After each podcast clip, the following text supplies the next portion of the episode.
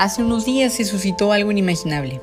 Miles de científicos han decidido dejar los laboratorios para tomar las calles y exigir atención al cambio climático. Desde Estados Unidos hasta España, es la primera vez que científicos deciden cometer desobediencia civil no violenta, como por ejemplo arrojando pintura a edificios gubernamentales de manera coordinada a través de organizaciones como Scientist Rebellion. ¿Qué ha llevado a los científicos a salir del laboratorio y cometer tales actos? ¿Acaso los científicos han decidido controlar al mundo como pintan varias teorías conspiranoicas o promovidas por personas anticiencia? Realmente es todo lo contrario.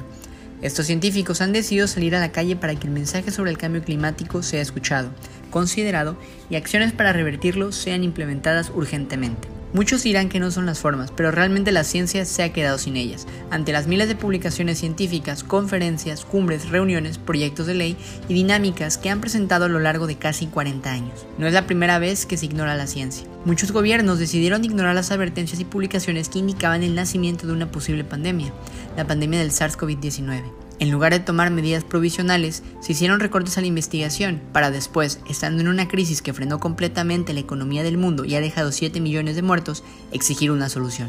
El problema es que actualmente estamos en una catástrofe y no se ha tomado ninguna acción por parte de gobiernos, empresas y algunos sectores de la población. Esta catástrofe es más cruda que cualquier pandemia o guerra, ciudades enteras inundadas, sequías en lugares donde no se pensaba que escasearía el agua, millones de especies extintas y falta de alimentos son algunas de las consecuencias que actualmente estamos viviendo, pero que en caso de no hacer realmente algo significarán nuestra extinción. Así tal cual, nuestra extinción.